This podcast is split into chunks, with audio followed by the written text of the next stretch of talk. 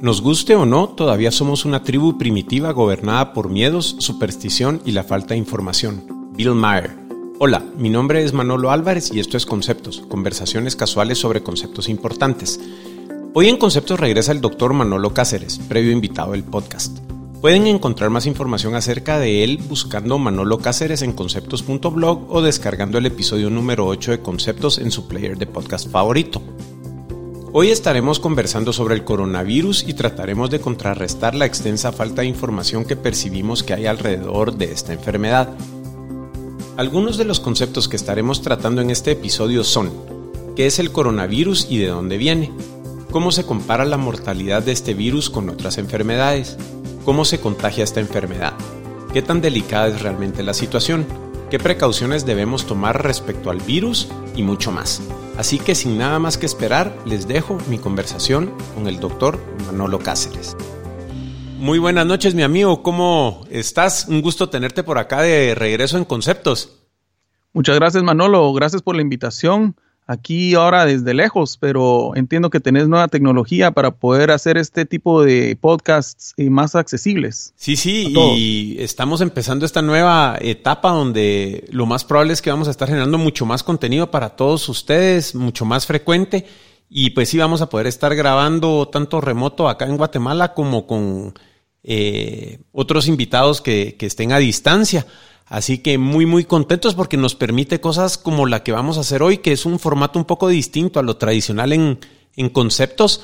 Eh, y justo hoy, ¿verdad? Pues el doctor Manolo Cáceres está acá de regreso eh, a ayudarnos a entender un poco más todo esto del coronavirus que realmente está sonando por todos lados y pues creo que es algo que hay que tener en el radar, eh, entenderlo mejor y pues mi impresión inicial es que no, no hay que eh, experimentar tanto pánico y no creo que sea algo tan severo, esa es mi impresión sin ser médico con lo que he leído, pero por eso tenemos al, doctor acá para que nos descifre un poco más todo esto del coronavirus, ¿verdad?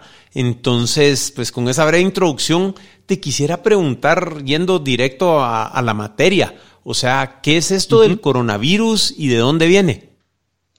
Bueno, primero que nada vamos a definir lo que es un virus. Un virus es un microorganismo pequeño que es mucho más pequeño que las eh, bacterias. Es un microbio, ¿verdad? Que hay mucha gente que incluso considera que este no es un ser viviente. Básicamente es una proteína que tiene eh, ADN o ARN eh, en su interior y es un tipo de microorganismo que depende de células para su reproducción. Eh, no puede vivir independientemente o reproducirse sin el uso de, células eh, vivas, tanto de animales como humanos o plantas. Eh, específicamente lo que se acaba de descubrir es este coronavirus. coronavirus es la gripe común o la influenza o el catarro es un coronavirus. Sin embargo, el coronavirus COVID 19 que se descubrió a finales del año 2019 en, el, en Wuhan, China, eh, es una mutación de este virus de la gripe, es como un primo lejano o, próximo de la, de la, gripe. Se cree de que eh, vino de, los animales, ¿verdad? En un mercado en el área de Wuhan, China, eh, en un mercado donde hay muchos animales, incluso hasta vivos, se cree de que de ahí provino el virus, se pasó de un animal a una persona y luego eh, hubo un cambio en este virus, lo cual hizo que el virus se pueda contagiar de persona a persona. Y bueno, dio inicio en lo que es esa provincia en China y en China es donde más casos han habido. Ahora eh, se ha esparcido a muchos países, eh, Estados Unidos, Italia, Irán, Francia, Corea del Sur, Japón y otros países del Medio Oriente, del, Lejano Oriente. Eh, y eso es lo que ha tenido, eh, lo que ha causado mucha ansiedad en las personas, ya que se ha, esparcido en cuestión de dos, tres meses a, básicamente múltiples eh, países alrededor del mundo. ¿Verdad? Ok, mira, ¿y ¿Cuáles son los síntomas principales de esta enfermedad y cómo se contagia o transmite este virus? Los síntomas principales eh, son a nivel del tracto respiratorio. Eh, este es un virus que se manifiesta casi como una gripe, un catarro común, con tos, con estornudos, con fiebres, eh, a veces con un poco de dificultad respiratoria. En un 10 al 15% se ha referido de que hay síntomas gastrointestinales como diarrea o dolor abdominal o malestar abdominal. Pero la mayoría de los casos se manifiestan a nivel y pulmonar ah, y, respiratorio superior. Como quería hacerte mención y lo habíamos hablado previamente, muchas veces este, este, este virus eh, puede ser bien leve, incluso el 80% de las personas que contraen el virus aparentemente la, el, cuadro clínico o la presentación es muy leve y se recuperan sin ninguna eh, secuela. Eh, y se cree de que la mortalidad es hasta el menos del 3%, ¿verdad? Y eso es algo que vamos a hablar más adelante, pero está en evolución, ¿verdad? Los casos y, la experiencia que se sabe es, es específicamente de China. y aparentemente datos de Corea del Sur han salido recientemente, eso ahorita, y son un poquito mejor eh, documentados y probablemente la mortalidad sea hasta menor que el 3% que se refiere en que refieren los estudios chinos. Ya. Qué interesante vos. Y eso me lleva a, una duda que tengo, ¿verdad? O sea, eh, si volteamos a ver Twitter, las noticias, radio, todo, eh, pareciese que, es un, un, peligro, pues casi que existencial, ¿verdad? Eh, entonces la, pregunta que tengo yo es, o sea, ¿realmente qué tan delicada es esta situación considerando que es un virus que sí se está esparciendo muy, muy rápido? Eh, tenemos eh, casos de muertes, pero entiendo que, bueno, es un, primo lejano, si lo queremos ver así, de la, de la gripe común y pues que ciertas poblaciones, eh, hablando de, de, edad y cuadro de, de, salud, pues no se ven tan afectadas. Entonces, o sea, ¿qué tan, tan, tan delicado es realmente esto vos? Bueno, lo que podemos hacer es compararlo con la, la gripe común, ¿verdad? O la gripe es, eh, que da cada año, la, que le llaman aquí la seasonal eh, flu, ¿verdad? O influenza estacional. Y, y realmente en Estados Unidos, solamente en Estados Unidos, eh, hay muchas personas que son ingresadas a los hospitales anualmente a raíz de la, de la, influenza. Solo este año se calcula que 350 mil personas ya han sido hospitalizadas en Estados Unidos a raíz de la influenza tipo A o tipo B, que es la influenza que, que nos da la gripe común y usualmente los pacientes que son más afectados son los pacientes ancianos inmunocomprometidos o pacientes que están con otras enfermedades crónicas de base. Esto es en los últimos tres meses, vos. En los últimos, eh, sí, desde como octubre para febrero. ¿Verdad? que son, es un montón. Es, es, el, es la época pico, se podría decir, de, de la influenza aquí en Estados Unidos. Eh, en el, como a finales de julio o septiembre, de julio a septiembre, pues se recomienda que se, que se vacunen, especialmente las personas que son vulnerables y eh, los, los, médicos nos hacen eh, vacunarnos para que no seamos vectores de la influenza común. Eh, entonces, solo para hacer un poquito de, comparación, ¿verdad? O sea, esto es lo que sucede anualmente. el, el COVID-19 o el coronavirus que estamos hablando, pues no ha llegado a esos niveles aún, pero tiene la misma cantidad de, eh, el mismo riesgo de contagio. Hay un número específico que se utiliza que es el R0, o sea, R0, que es, eh, es una forma de cuantificar qué tan contagioso es un virus. Por ejemplo, el R0 de las paperas o de la, de la, del sarampión es hasta del 12 al 15. ¿verdad? Significa que de por, cada persona 12 o 13, 12 a 15 personas van a, van a contagiarse del virus. El, el, sarampión es muy contagioso, por eso es que se hace tanto énfasis en la, en la vacunación en contra de la, del sarampión. Incluso las paperas es 1 en 6. la influenza común y el coronavirus COVID-19 es del 2.5 a 3. O sea, no es tan contagioso como las otras enfermedades virales que ya se conocen. Incluso la viruela es bastante eh, contagiosa, gracias a Dios, pues ya fue erradicada, ¿verdad? A raíz del, uso de vacunas. Esa es una enfermedad que fue erradicada hace muchos años. Em, y eso pues causaba mucha mortalidad en, algún, en alguna época, ¿verdad? Entonces, esa es una comparación, o sea, el R0 o el R0 de la, de la influenza es muy similar o casi idéntica, te podría decir, al COVID-19. Entonces, el contagio es casi igual. La mortalidad, desafortunadamente, parece ser un poco más alta en el, en el, coronavirus 19, y que se cree que es como el 3%, en el, la influenza normal es de menos de un por ciento. Sin embargo, es un poquito eh, temprano determinar qué tan grave es la mortalidad. Se cree que es del 3%, pero no sabemos realmente cuántas personas han tenido el virus.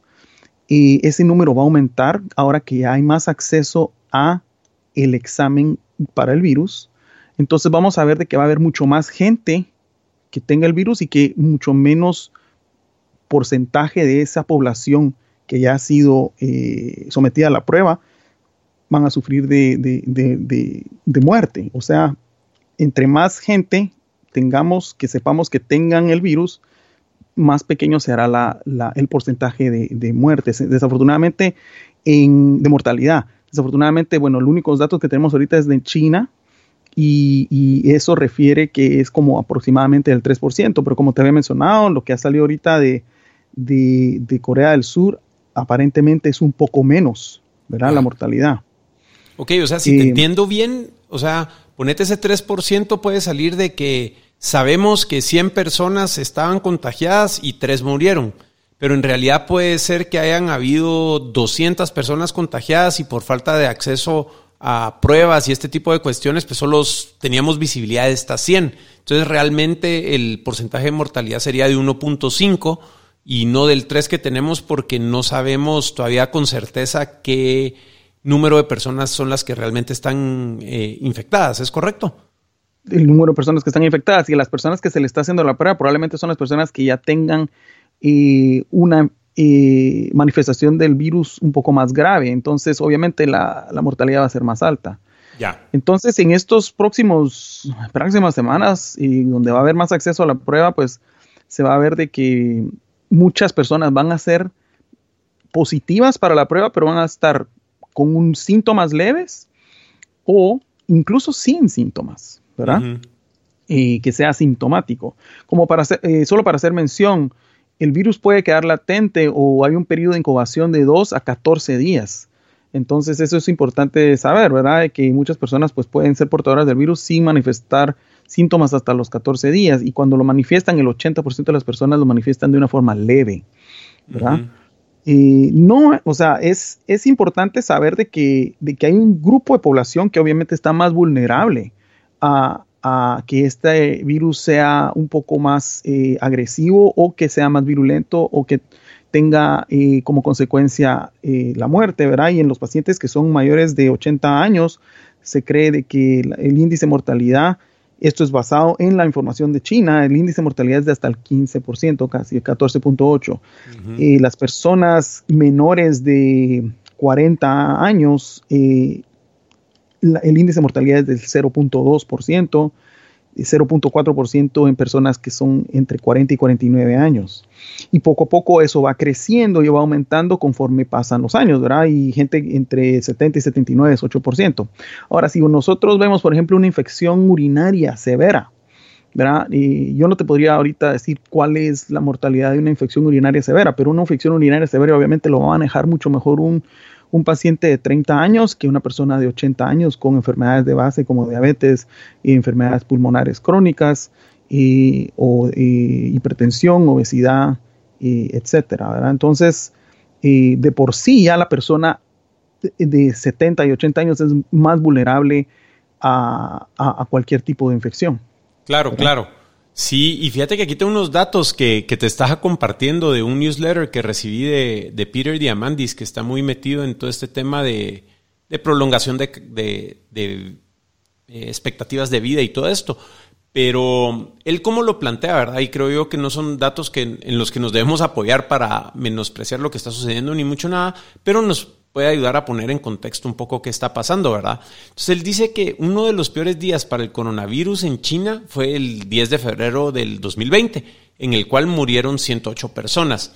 Eh, y luego da estos datos que son a nivel global, no a nivel China, pero dice que en promedio, en cualquier día del año que agarres, eh, mueren 26.283 personas de cáncer, mueren 49.041 personas de enfermedades cardiovasculares, que creo yo que ese es el, líder eh, en, causa de, muertes. 4.383 personas mueren de diabetes. 2.191 personas se suicidan al día. Eh, los mosquitos matan a 2.740 personas y en promedio pues hay 1.287 homicidios al día comparado con estas 108 muertes. Entonces, eh, pues entiendo que estamos al inicio de, esta enfermedad y que se va a propagar y toda la cosa, pero eh, ¿cómo ves vos esos números y a dónde crees que, puede llegar este virus vos? Sí, bueno, esos números son, son reales y hay múltiples otras causas de muerte, la enfermedad cardiovascular siendo la número uno, em, y es una causa que es relativamente prevenible, ¿verdad?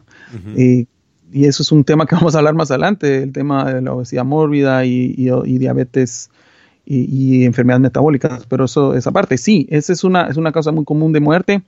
Yo creo que la gente eh, sabe eso y lo ha sabido toda la vida, eh, o hay gente que no lo sabe, pero lo, que causa más terror aquí creo yo que es, o, causa un poco de ansiedad, es el hecho de que es contagioso, ¿verdad? Y, miran que, bueno, ahorita aumentó el número y que hay cinco casos en, Nueva York, hay diez casos aquí y ha aumentado. Entonces, ese, ese tipo de, de, información que, bueno, es, es, es, real, bueno, va a causar ansiedad. y sin embargo, si nosotros estuviéramos minuciosamente cuantificando o midiendo cada caso de eh, influenza y viéramos de que, bueno, eh, hoy se admitieron tres pacientes al hospital en tal lugar por, eh, por influenza, de los cuales uno murió por una neumonía y a causa de esto. Como una anécdota, yo quiero contarte que hace tres años yo trabajaba en un, en, una, en un hospital cerca de Birmingham y había un asilo de ancianos muy cercano y yo es más, iba a los asilos de ancianos a, ver a algunos pacientes y, desafortunadamente en ese año, en cuestión de seis semanas, un mes, fallecieron 13 personas a raíz de esta influenza o esta gripe que da anualmente. Y es algo que, bueno, que sepa yo, no hizo noticia nacional. y hubiera sido el día de hoy, se hubiera hecho una gran noticia decir, bueno, se murieron 13 personas del coronavirus en, en, en Talladega, Alabama, eh, pero no fue, no es así, no fue así.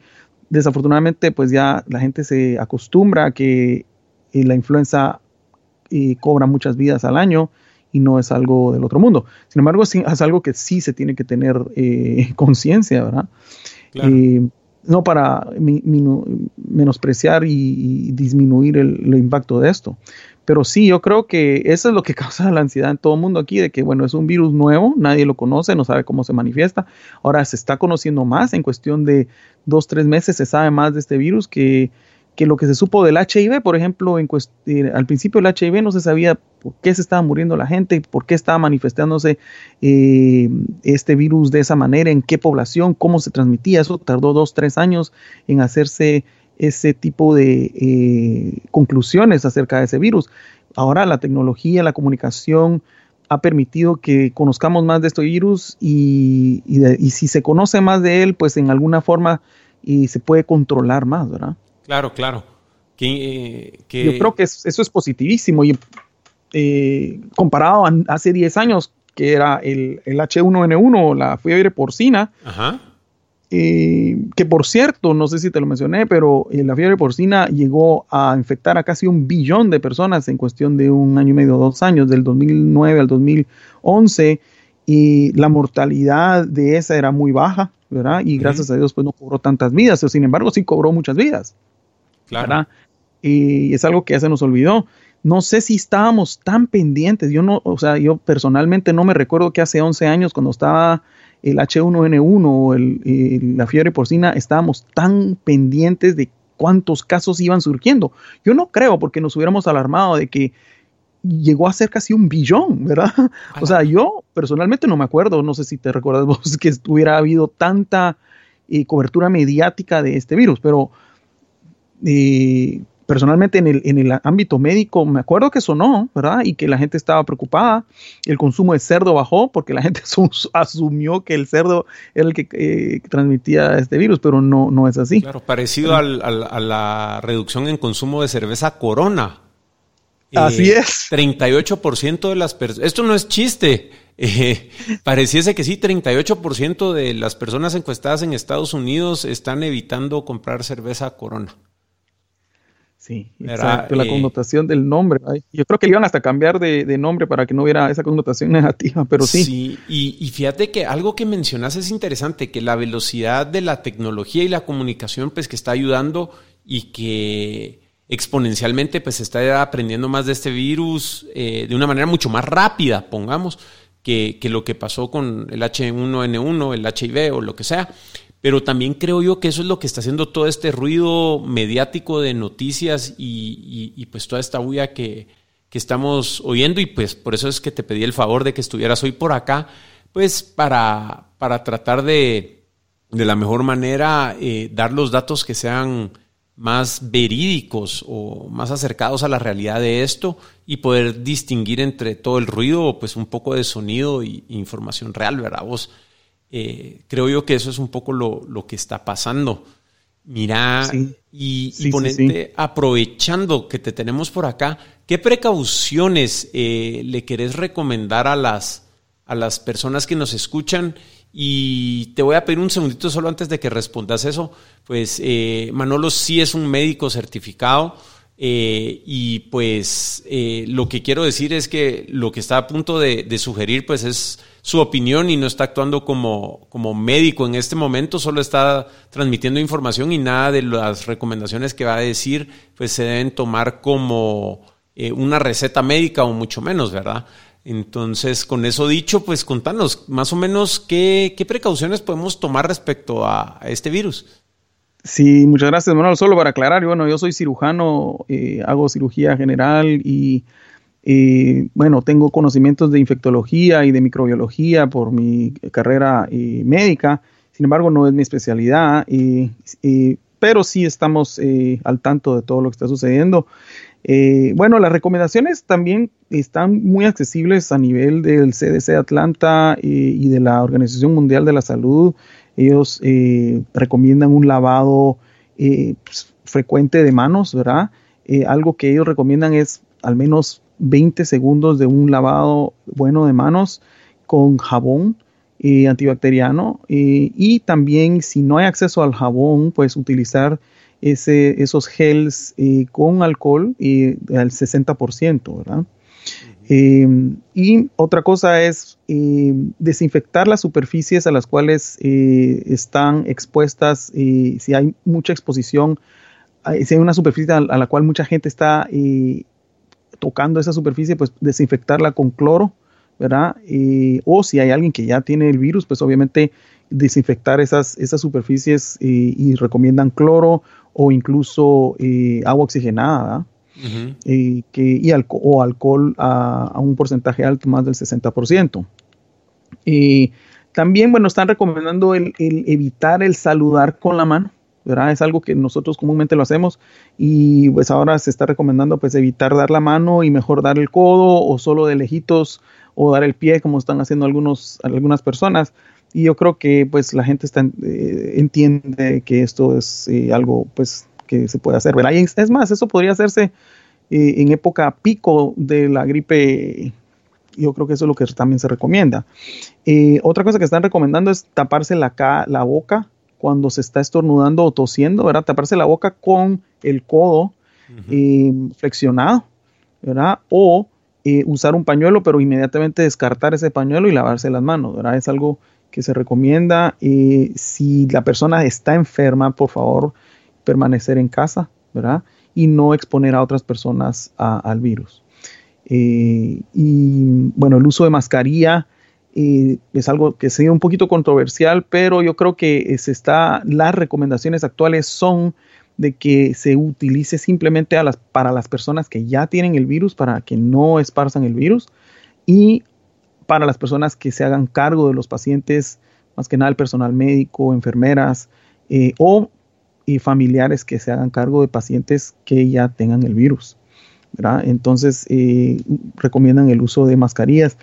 Bueno, hay una mascarilla específica que es la N95. Yo creo que esa la están reservando incluso para el uso específicamente de pacientes con eh, el, para el manejo, para, para, los médicos que se hacen cargo de los pacientes con coronavirus y, específicamente los que ya están eh, en intensivo o, en el hospital eh, en estado crítico. Ok, mira, una pregunta respecto a esto de las mascarillas. Por ahí estábamos platicando un poco de que han habido situaciones donde se han postergado cirugías selectivas y cosas de ese tipo, pues por falta de acceso a mascarillas, por porque, bueno, primero porque creo que, se manufacturan en China y pues han cerrado fábricas allá, y segundo por la gran demanda que están teniendo allá.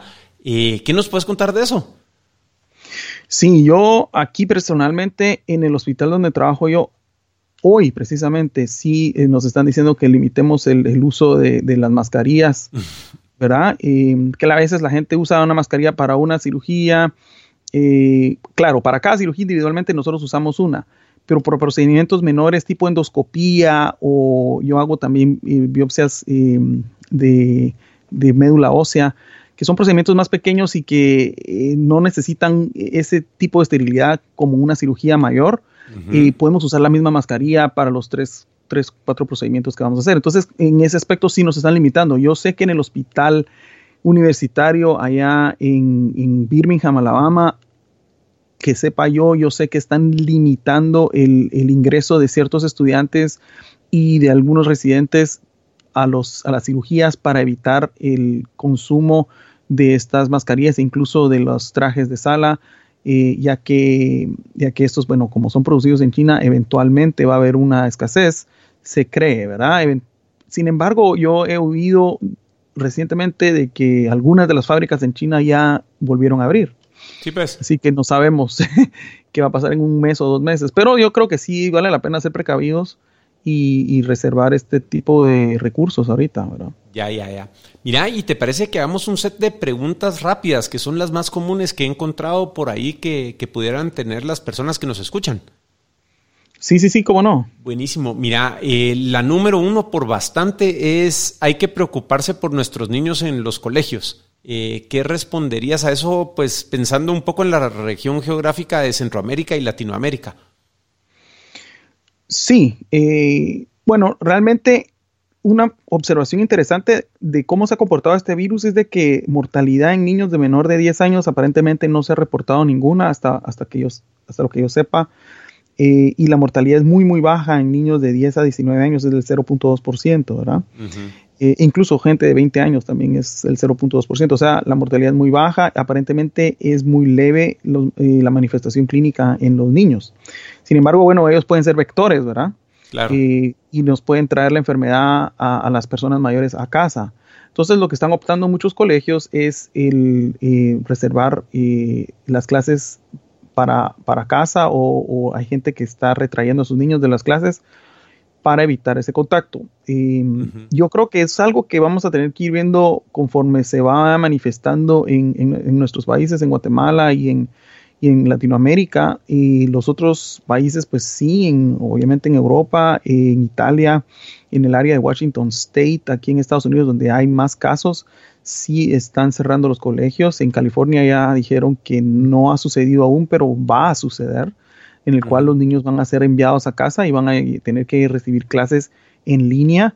Mi hijo está en la universidad, que él vive en la universidad en Birmingham, y ya le dijeron, bueno, yo creo ya le dieron, tal vez no específicamente una fecha, pero ya les propusieron de que probablemente van a tener que recibir las clases en línea eh, para prevenir que se esparza esto. O sea que hay que estar abiertos a esos, a esos eh, potenciales eh, cambios. Gracias a Dios, pues ahora se cuenta con cierta tecnología para hacer eso.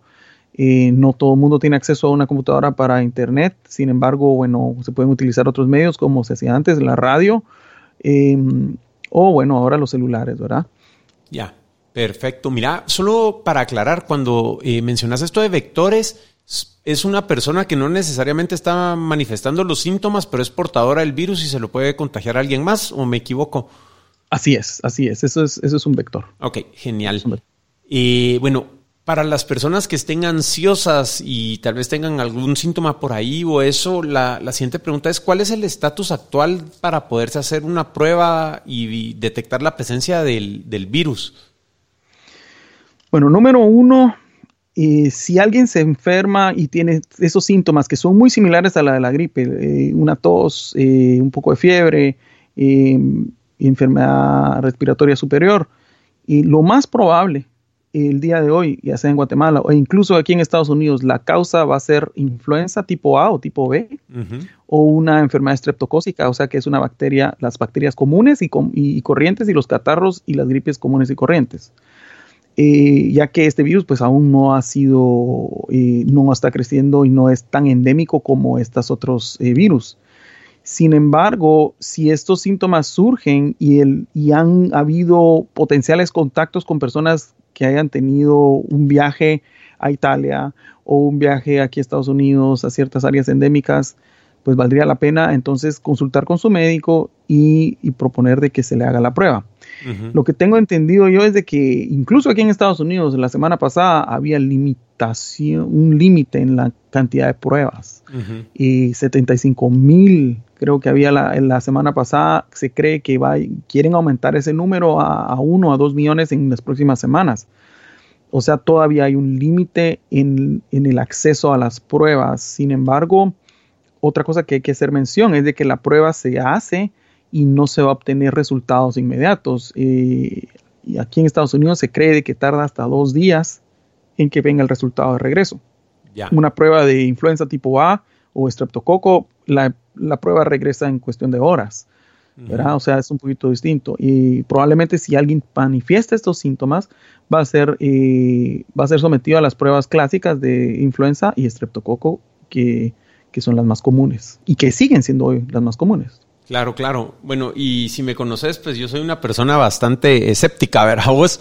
Eh, y, la última pregunta que te quisiera hacer, o sea, si mi, mi, mi, cerebro de ingeniero trata de pasarse un poco a la biología y medicina, ¿verdad? Eh, entiendo que esta charada al final es un primo de la gripe, pongamos, ¿verdad? Eh, y pues que la tasa de mortalidad es un poquito más alta y, pues sí, que, puede matar un, un, poco más de personas que la gripe normal. Entonces la duda que me surge es, o sea, ¿por qué tanta cuarentena, tanta precaución?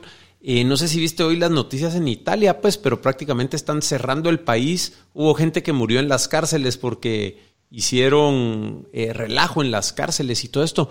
Entonces, o sea, no sé si hay algo que no estoy viendo o, o, qué, pero no sé si sea un tema político, de medios, pero ¿por qué tanta cuarentena y precaución por el primo de, de la gripe, vos?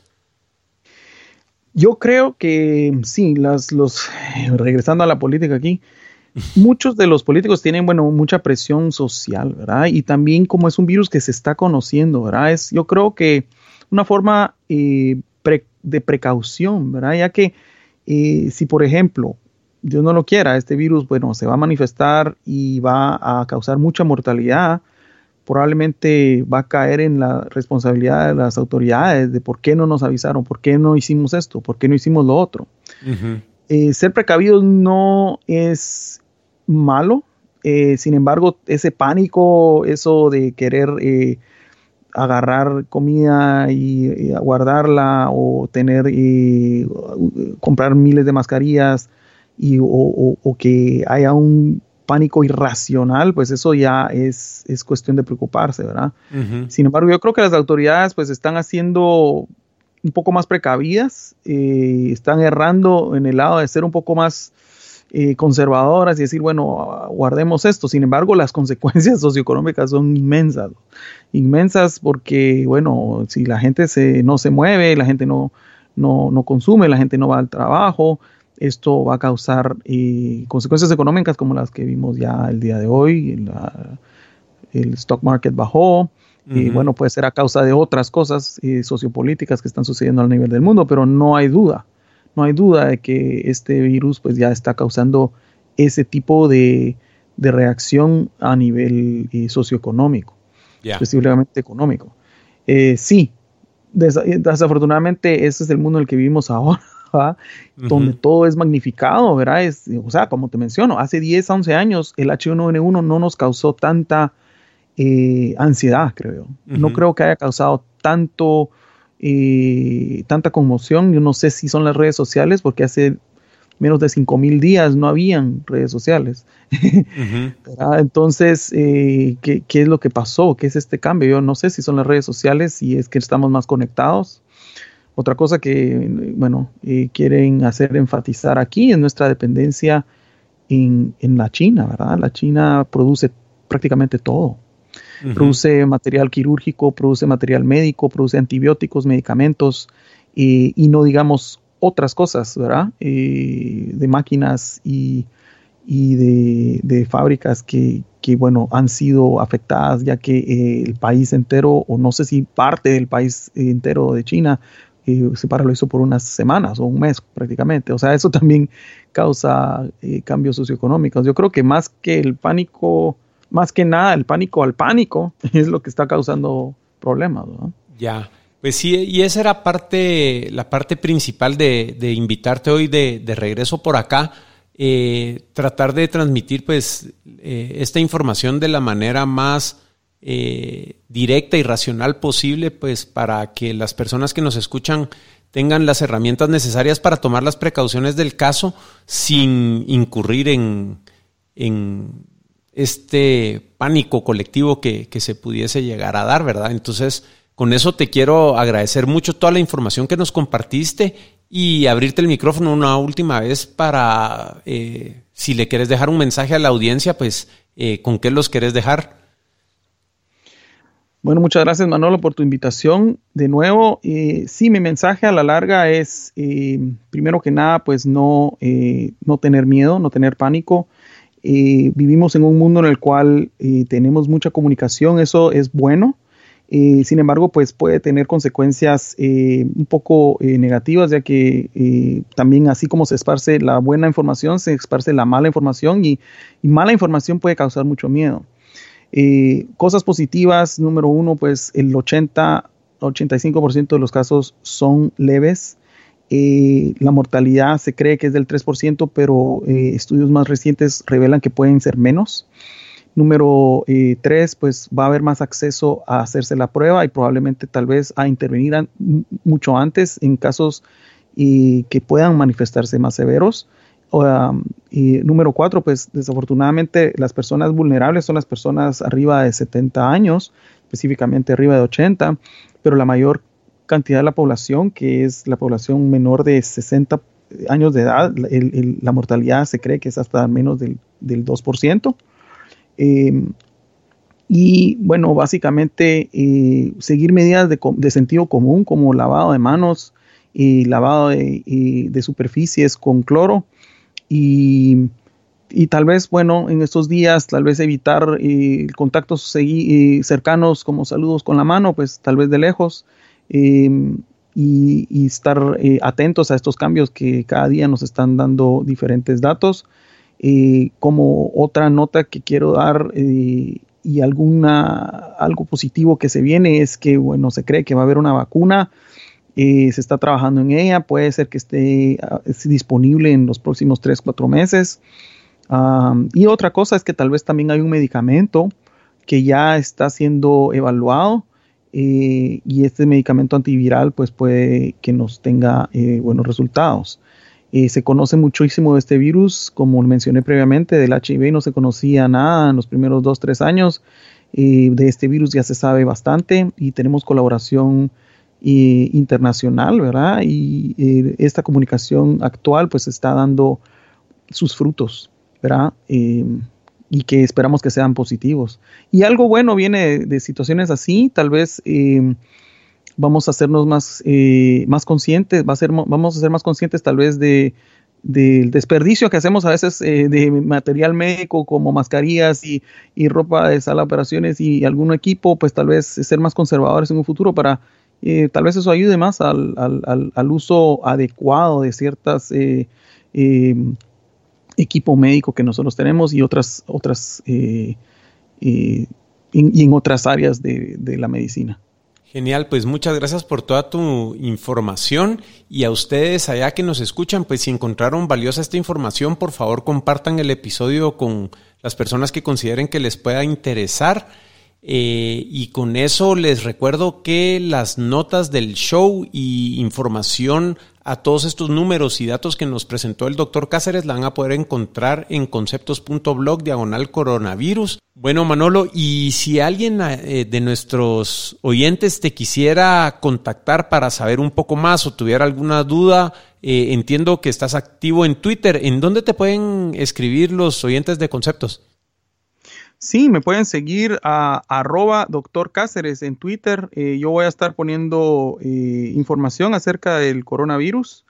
Y bueno, también mi especialidad es cirugía, cirugía eh, bariátrica y, cirugía general. Así que también hay información acerca de, enfermedades quirúrgicas, y por si les interesa.